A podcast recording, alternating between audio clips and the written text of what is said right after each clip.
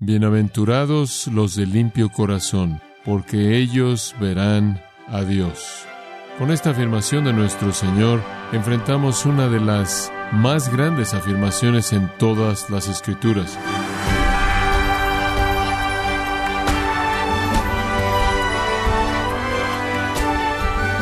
Bienvenido a esta edición de su programa Gracias a vosotros con el pastor John MacArthur.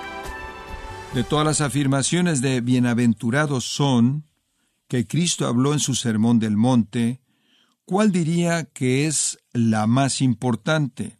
¿Y cómo puede la comprensión de ella ayudarlo a tener una felicidad, alegría duradera incluso en circunstancias dolorosas, difíciles?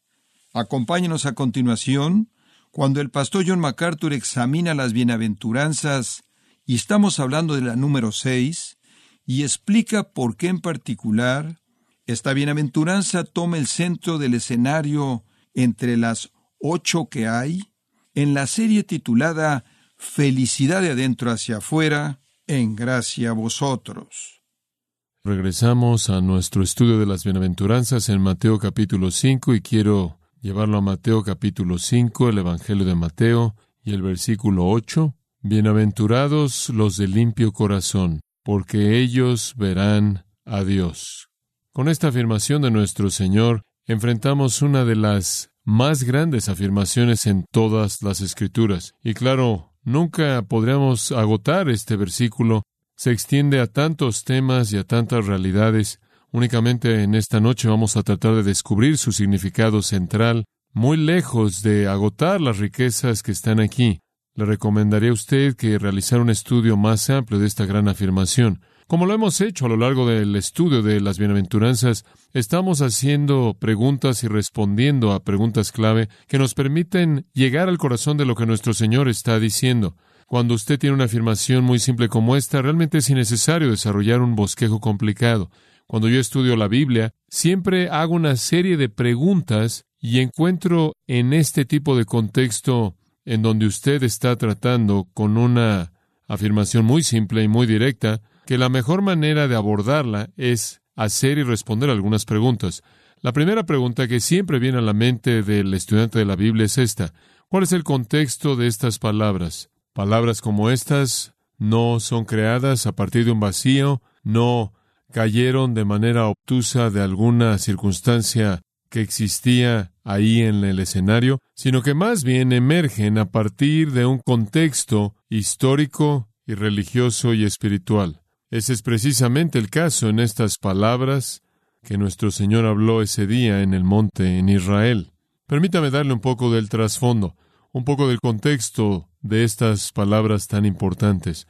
En primer lugar, en el momento en la venida de Jesucristo al mundo, Israel estaba en una condición desesperada.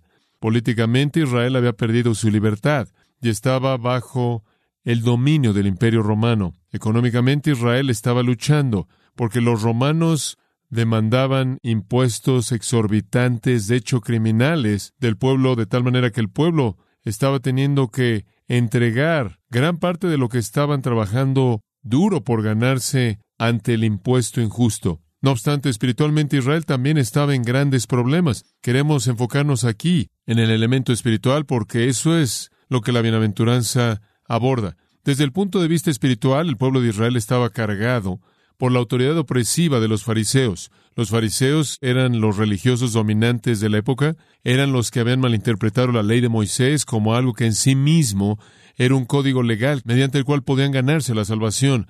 Además de la ley de Moisés, habían añadido muchas otras leyes y reglas y ordenanzas que realmente constituían y después imponían un sistema incansable, rígido de deberes en el pueblo que realmente eran imposibles de cumplir. Como consecuencia, el pueblo no podía vivir al nivel de las demandas religiosas existentes de la época. Eso los dejó sintiéndose oprimidos, eso los dejó sintiéndose frustrados y los dejó sintiéndose culpables. Quizás la razón por la que Juan el Bautista tuvo una respuesta tan amplia y fenomenal a su ministerio, recordará usted que todo Israel estaba saliendo al río Jordán para oírlo. Él no tuvo un representante de relaciones públicas, él no tuvo un proceso mediante el cual podía publicar anuncios, Él no tuvo que realizar algún tipo de campaña por radio o televisión. Sin embargo, la nación entera salió a oír a Juan el Bautista, y en parte bien pudo haber sido debido al hecho de que él estaba predicando acerca de pecado, él estaba predicando arrepentimiento, y la gente que se estaba sintiendo culpable por su incapacidad de guardar el sistema legal que se había impuesto sobre ellos, tenían miedo y estaban temerosos, porque debido a su incapacidad de guardar la ley, por lo tanto, habrían pensado que se habrían quedado afuera del reino de Dios, temían el ser excluidos del reino de Dios, y eso pudo haber contribuido a su prontitud a oír a este hombre, quien estaba predicando acerca del pecado y el arrepentimiento. Ciertamente no hay duda de que estaban muy ansiosos y emocionados por buscar un redentor, por buscar un libertador que no solo sería un libertador político y liberarlos de Roma, Ciertamente muchos de ellos buscaban eso, y no solo sería un libertador económico que los liberaría de su pobreza, también esperaban de Jesús, especialmente después de que él había alimentado a tantos miles de ellos y creado alimento para ellos, sino que también creo yo querían a alguien que fuera un libertador en el sentido espiritual y les trajera algo de paz y algo de satisfacción para su alma y aliviara su culpabilidad y su vergüenza y el remordimiento que tenían, la ausencia de paz que parecía turbar sus almas. Estaban clamando por un redentor en cada una de esas áreas. Y Dios, mucho antes les había prometido un redentor, la esperanza se había atesorado en sus corazones de que ese redentor vendría. Finalmente Juan el Bautista, quien fue el precursor del Mesías, el profeta, el último de los profetas del Antiguo Testamento, vino y comenzó a predicar que el Mesías estaba por venir, y era momento de preparar tu corazón para que no te quedaras afuera de su reino. El Mesías venía y era momento de reconocer tu pecado y arrepentirte de tu pecado y recibir un perdón disponible y preparar tu corazón para el Redentor y para su reino. La gente no quería quedarse afuera del reino, no querían quedarse sin vida eterna, no querían perderse todo lo que Dios le había preparado a su pueblo mediante el Mesías. Y entonces estaban buscando a alguien que les ayudara a enfrentar su culpabilidad y su pecado. Por ejemplo, Nicodemo, quien era el maestro en Israel, según Juan capítulo 3, este hombre, un fariseo, también era un líder de los judíos, un hombre de gran estatura, vino a Jesús de noche y le dijo, Rabí, sabemos que has venido de Dios como maestro, porque nadie puede hacer estas cosas que tú haces a menos de que Dios esté con él. Jesús respondió y le dijo, y es interesante que Jesús respondió, pero no había hecho una pregunta. Jesús le dijo, de cierto, de cierto te digo, a menos de que uno nazca de nuevo, no puede ver el reino de Dios. ¿Por qué le dijo esto a él? Porque él podía leer su corazón. ¿Y cuál fue la pregunta de Nicodemo? La pregunta de Nicodemo debió haber sido, ¿cómo me aseguro de que no me pierdo el reino? ¿Cómo me aseguro de que entro al reino? Nicodemo vino a Jesús consciente de su pecado, consciente de su culpabilidad, consciente de su indignidad y temiendo que él podría perderse el reino. Y esa pregunta que molestaba el corazón de Nicodemo, ¿cuál es el estándar justo para la salvación? ¿Qué debo hacer para ser salvo? Para decirlo en el lenguaje tomado de otro, ¿cómo puedo estar bien con Dios? ¿Cómo puedo ser aceptado por Dios? Eso era lo que estaba en el corazón de este hombre. No creo que estaba solo. Creo que muchos de los judíos estaban preguntando eso. Más adelante Jesús estaba dirigiéndose a una multitud en el sexto capítulo, esa multitud a la que él alimentó. Y dice en el versículo 28 que la multitud le dijo, ¿qué haremos para que hagamos las obras de Dios? Ahí de nuevo estaba esa misma realidad molesta de que algo está mal en nuestras vidas. Hay pecado, hay culpabilidad, hay una herida, que nuestra conciencia nos presenta, tememos que nuestro pecado nos pueda separar de Dios, tememos que no estemos haciendo las obras de Dios, que de alguna manera no lleguemos al reino.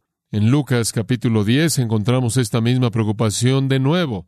Saliendo a la superficie, cierto intérprete de la ley habló con Jesús, buscando tentarlo, y él dijo, Maestro, ¿qué haré para heredar la vida eterna? Una pregunta muy importante. ¿Cómo puedo estar bien con Dios? ¿Cómo puedo conocer a Dios? ¿Cómo puedo recibir vida eterna? En Lucas capítulo 18, el versículo 18, leemos lo mismo de nuevo. Cierto líder cuestionó a Jesús diciendo, Maestro bueno, ¿qué haré para heredar la vida eterna? Aquí está esta misma pregunta básica. Diferentes escenarios, pero la misma pregunta. Dios es santo, ellos sabían eso. Dios es justo, Dios ha establecido un estándar justo, su ley. y la violamos, y por mucho que tratemos no podemos guardarla. ¿Cuál es la condición que debemos alcanzar para entrar a la presencia del Dios Santo? ¿Cómo podemos ser salvos de nuestro pecado? ¿Cómo podemos estar seguros de la vida eterna? ¿Cómo podemos entrar al reino de Dios? Y créame, esta es la pregunta que estaría con mayor frecuencia en las mentes de la multitud ahí en el monte Galileo conforme Jesús enseñó estas bienaventuranzas en el Sermón del Monte en Mateo capítulo 5. Esta sería la pregunta que los molestaría, que estaría en las mentes de sus oyentes. Él había ido por toda Galilea ahora, ya para este momento enseñando en las sinagogas. Él había estado predicando el Evangelio del Reino, él había estado curando todo tipo de enfermedades, su fama se había esparcido por todos lados, y finalmente esta multitud masiva se congrega, y sus corazones básicamente están cargados con esta gran pregunta. ¿Qué tipo de justicia debemos tener para ser aceptados en el reino de Dios? ¿Qué tipo de justicia debemos alcanzar para entrar al cielo eterno de Dios? Eso estaba en sus corazones. ¿Qué demanda Dios de nosotros? Y es esa pregunta del corazón que Jesús responde en la bienaventuranza. ¿Qué tan bueno debe ser un hombre? ¿Qué es requerido? ¿Cuál es el estándar? Aquí está en el versículo 8. Bienaventurados los de limpio corazón, porque ellos verán a Dios. ¿Qué es necesario para ver a Dios? Lo cual realmente es otra manera de decir para entrar a su reino. Lo que es necesario es un corazón limpio. Eso fue algo poderoso. Eso francamente fue una afirmación que los sacudió. Como puede ver, la gente en ese entonces, como la gente en la actualidad, tiende a medirse a sí misma por los que los rodean. Y especialmente a los fariseos les encantaba hacer esto, compararse a sí mismos con otros y de esta manera evaluarse a sí mismos como mejores que otros y por lo tanto tenían la esperanza de ser aceptables para Dios de manera típica cuando alguien desea probar su virtud y ver su propia virtud, cuando alguien desea probar su ética y probar su moralidad para elevar su soberbia y sentirse bien acerca de sí mismo y sentirse con confianza, inevitablemente se mide a sí mismo mediante otro o junto a otro ser humano que es inferior. Es inevitable.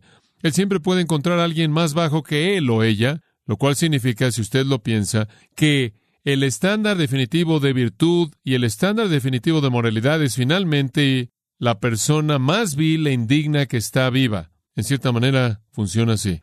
Usted se siente mejor que alguien que está debajo de usted, y el que está debajo de usted va a encontrar a alguien que está debajo de él para que él se sienta mejor por sí mismo, y el que está debajo de él va a encontrar a alguien que está debajo de él con quien compararse para que se sienta mejor de sí mismo, y simplemente sigue descendiendo hasta que finalmente el estándar es la persona más pecaminosa en el mundo. Él es el estándar definitivo y si usted es mejor que Él, usted puede que esté bien. Entonces, si usted lo hace a nivel humano, el estándar más elevado es la peor persona. Y cuando usted se mide a sí mismo en contra de ese estándar, usted puede sobrevivir con su soberbia y su autoestima intacta. Pero la realidad del asunto es que no es la persona más baja en el mundo quien es el estándar, es Dios, el ser más elevado en el universo, el más alto, el más santo, el Dios sin pecado, el Dios de las épocas, es el estándar. Cuando Dios establece el estándar para virtud justa, Él lo establece a su propio nivel. Entonces el Señor responde a la pregunta de la gente al decir que únicamente los limpios de corazón verán el reino de Dios. Únicamente los limpios de corazón conocerán a Dios. Únicamente los limpios de corazón heredarán la vida eterna. Únicamente los puros de corazón serán salvos, porque sólo ellos alcanzan el estándar de Dios. Realmente esta es la bienaventuranza clave. Alguien podría decir, bueno, si esta es la clave, ¿por qué no vino primero? ¿Por qué tenemos todas estas bienaventuranzas preliminares, comenzando ahí en el versículo 3? Porque en cierta manera este es el pináculo. En cierta manera este es el centro de atención. Esta es la joya primordial. Y usted llega hasta ahí. Usted comienza, como lo ve en el versículo 3, con pobreza en espíritu, reconociendo su bancarrota espiritual. Y después usted llora por su condición. Y después usted es gentil, o mejor traducido, manso y humilde debido a esa condición. Y después usted está teniendo hambre y sed de justicia. Y después a usted se le concede misericordia, para que entonces pueda convertirse limpio de corazón, lo cual es entonces haber recibido la justicia que Dios demanda. Y como puede ver, los fariseos, los peores de ellos, los legalistas entre ellos, pensaban que era suficiente mantener alguna pureza externa, alguna religión externa, pero aquí Jesús despedaza esa suposición falsa y dice, los únicos que jamás verán a Dios son los limpios de corazón. Y saben una cosa, inicialmente esto no habría aliviado la carga, esto simplemente la habría multiplicado, porque de manera típica los fariseos y los otros judíos que podrían haber sentido algo de culpabilidad, habrían estado sintiendo culpabilidad por su incapacidad de cumplir al nivel de la ley de Dios, se habrían estado sintiendo culpables por el hecho de que no habían vivido al nivel del estándar de Dios, habrían estado sintiéndose culpables por el hecho de que no podían vivir al nivel del estándar de Dios, que no podían alcanzar la obediencia perfecta a su ley, y como consecuencia sentían culpabilidad y temor y ansiedad por no entrar al reino. En lugar de aliviar ese tipo de presión, el Señor añade más presión al decir, bueno, por no decir nada de lo que están haciendo por fuera, hablemos de esto, nunca verán a Dios a menos de que sean absolutamente puros en el interior, lo cual multiplica, por lo menos inicialmente, el temor. Entonces la palabra del Señor realmente encaja en el flujo de las bienaventuranzas. Son los limpios de corazón entonces los que se convierten en los pacificadores en el versículo 9, son los limpios de corazón, entonces en el versículo 10 que son perseguidos, son los limpios de corazón, versículo 11 que son insultados, perseguidos y en contra de quienes se habla toda maldad de manera falsa. Son los limpios de corazón, versículo 13, que son la sal de la tierra. Son los limpios de corazón, versículo 14, que son la luz del mundo. Entonces realmente avanzamos a esta afirmación magnífica. Ahora, la palabra bienaventurados aquí la hemos estado traduciendo como la palabra feliz o gozoso, pero debemos definir lo que queremos decir con eso. No estamos hablando de algo que es superficial. Quizás una buena traducción de bienaventurados, para añadir a las otras que les he dado, es decir que es una condición de bienestar, de bienestar espiritual que resulta de la salvación. El bienestar es una buena manera de traducirla. Prosperidad espiritual. Prósperos son los limpios de corazón.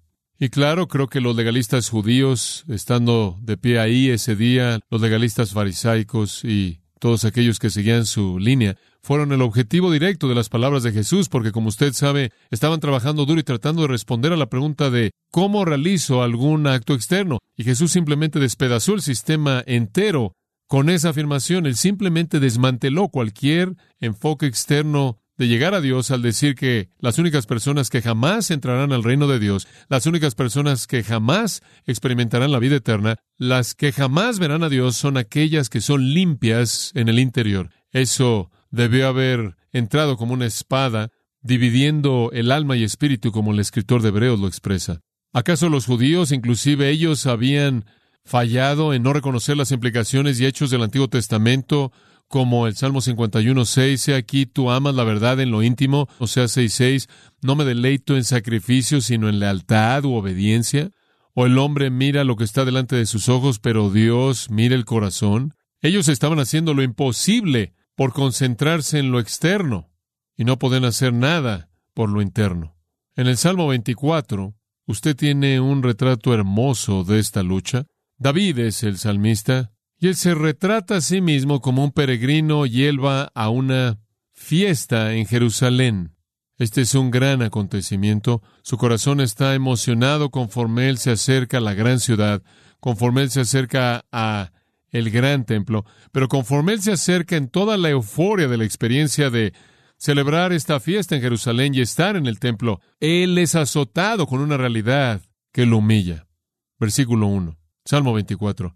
De Jehová es la tierra y todo lo que en ella y el mundo y todos los que en él habitan, porque él lo ha fundado sobre los mares y lo ha establecido sobre los ríos. Después él hace esta pregunta, ¿quién ascenderá al monte de Jehová y quién estará de pie en su lugar santo, conforme él se mueve hacia Jerusalén y conforme él espera el entrar en el templo, él es detenido, por así decirlo, mentalmente, y él hace la pregunta, ¿cómo voy a ser digno de entrar a la presencia de Dios? ¿Quién va a entrar ahí? Y él responde a la pregunta porque él conoce la respuesta. No alguien que ha guardado la ley de Dios perfectamente o alguien que ha cumplido todos los requisitos ceremoniales, sino que más bien, versículo 4, el que tiene manos limpias y que un corazón puro, que no ha levantado su alma a la mentira y no ha jurado engañosamente, él recibirá una bendición. Ahí está la bienaventuranza, una bendición del Señor y justicia del Dios de su salvación. Ahí está la imputación. Ahí está la justificación. El que Dios concede justicia divina al pecador, él recibe justicia, él recibe bendición sus manos están limpias y a Él se le ha dado un corazón limpio. Usted tiene ahí justificación y usted tiene ahí conversión, transformación. ¿Quién va a ver a Dios? ¿Quién tiene el derecho de ascender a su monte santo? ¿Quién tiene el derecho de entrar a su presencia? Aquellos a quienes se les ha dado su justicia y han sido limpiados en el interior mediante la limpieza o el lavamiento de la regeneración y la renovación del Espíritu de Dios. Creo que Isaías vio la misma realidad. En Isaías capítulo 59, simplemente unos cuantos versículos del capítulo, versículo 1. He aquí la mano de Jehová no se ha cortado que no puede salvar, ni su oído no puede oír. Dios es un Dios salvador, Dios está dispuesto a salvar. El problema no es Dios, versículo 2, sino que vuestras iniquidades han hecho una separación entre vosotros y vuestro Dios, y vuestros pecados han escondido su rostro de vosotros para que Él no oiga. Y Él sigue a hablar acerca de esos pecados en los siguientes versículos, comenzando en el versículo 3, vaya al versículo 12. Nuestras transgresiones están multiplicadas delante de ti, y nuestros pecados testifican contra nosotros, porque nuestras transgresiones están con nosotros y conocemos nuestras iniquidades. Versículo 16. Y cuando Él vio que no había hombre, y quedó sorprendido porque no había uno que intercediera, entonces su propio brazo le trajo salvación y su justicia lo sostuvo. Y él se vistió de justicia como una coraza y un yelmo de salvación en su cabeza, y él se vistió de vestimenta de venganza por ropa y se enredó de celo como un manto. Dios vio la situación del pecador y Dios vio que no había hombre que librara al pecador, entonces Dios se armó a sí mismo de salvación para venir y salvar. Versículo 20. Y él vino, y un redentor vendrá Sión. Ese redentor será Dios mismo. Él vendrá a aquellos que se vuelven de la transgresión. Isaías vio el problema. Lo que era requerido era arrepentimiento. Lo que era requerido era justicia imputada. Lo que era requerido era transformación del corazón, nueva creación, regeneración. Y fuera de eso ningún hombre puede ver a Dios, sin importar cuánta religión externa ese hombre pueda practicar. El profeta Ezequiel lo escribió de esta manera, Ezequiel 36, 25. Dios está hablando. Rociaré agua limpia en vosotros y seréis limpios. Dios tiene que limpiar tu corazón. Os limpiaré de toda vuestra inmundicia y de todos vuestros ídolos. Además, iré más allá de eso. Os daré un nuevo corazón y colocaré un nuevo espíritu dentro de vosotros y quitaré el corazón de piedra de vuestra carne y os daré un corazón de carne. Esa es una promesa de regeneración del nuevo pacto. Eso es nuevo nacimiento, eso es transformación, eso es santificación.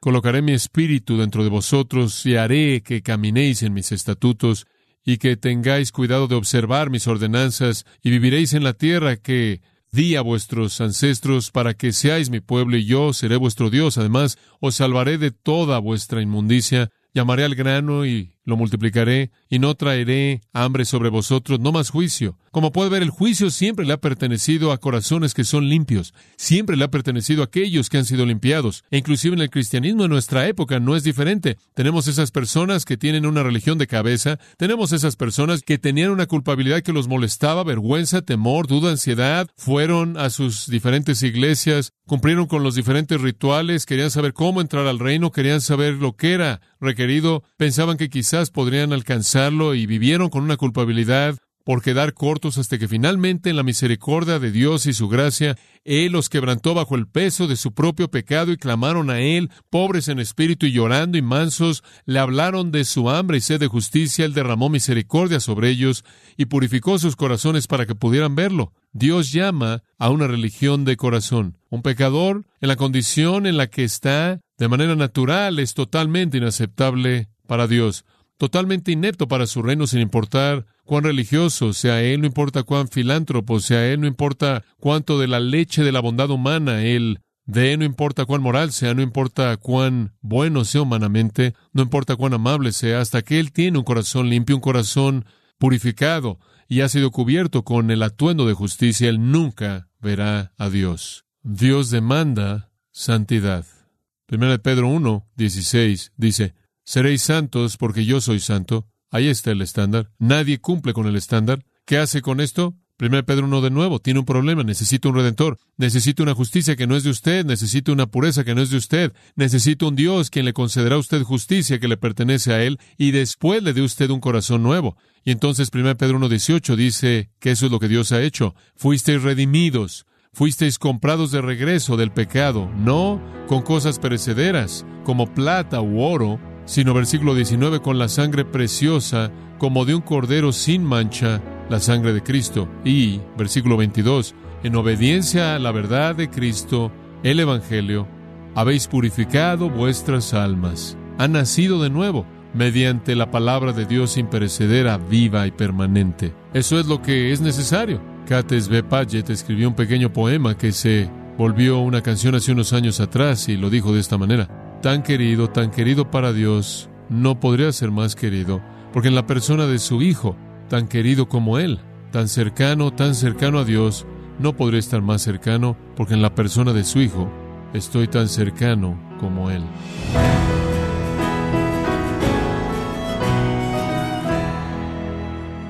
Ha sido el pastor John MacArthur con el mensaje El único camino a la felicidad, ser misericordioso, parte de la serie titulada Felicidad de adentro hacia afuera, en gracia a vosotros. Estimado oyente, tenemos a su disposición un libro nuevo titulado Buenas Nuevas, escrito por John MacArthur, donde se examina la revelación bíblica sobre Cristo y puede obtenerlo en gracia.org o en su librería cristiana más cercana. Buenas Nuevas, escrito por John MacArthur. Y quiero recordarle que puede descargar en audio transcripción de manera gratuita los sermones de esta serie Felicidad de adentro hacia afuera, así como todos aquellos que he escuchado en días, semanas o meses anteriores en gracia.org. Si tiene alguna pregunta o desea conocer más de nuestro ministerio, como son todos los libros del pastor John MacArthur en español, o los sermones en CD, que también usted puede adquirir, escríbanos y por favor mencione la estación de radio por medio de la cual usted nos escucha en gracia a vosotros. Es importante conocer no solo el país y ciudad de donde usted nos escucha, sino también la radio. Para quienes contactan nuestro ministerio por primera vez, pueden solicitar una copia del mensaje de promoción sin costo alguno, un mensaje por oyente únicamente.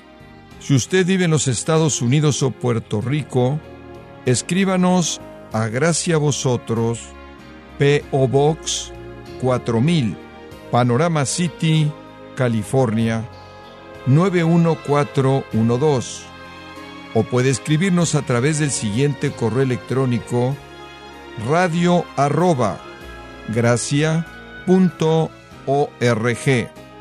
Esto ha sido todo y en nombre de John MacArthur y del personal de este organismo, queremos darle las gracias por su tiempo y sintonía, invitándole para que nos acompañe en la próxima edición y juntos desatar la verdad de Dios un versículo a la vez, aquí en Gracia a Vosotros.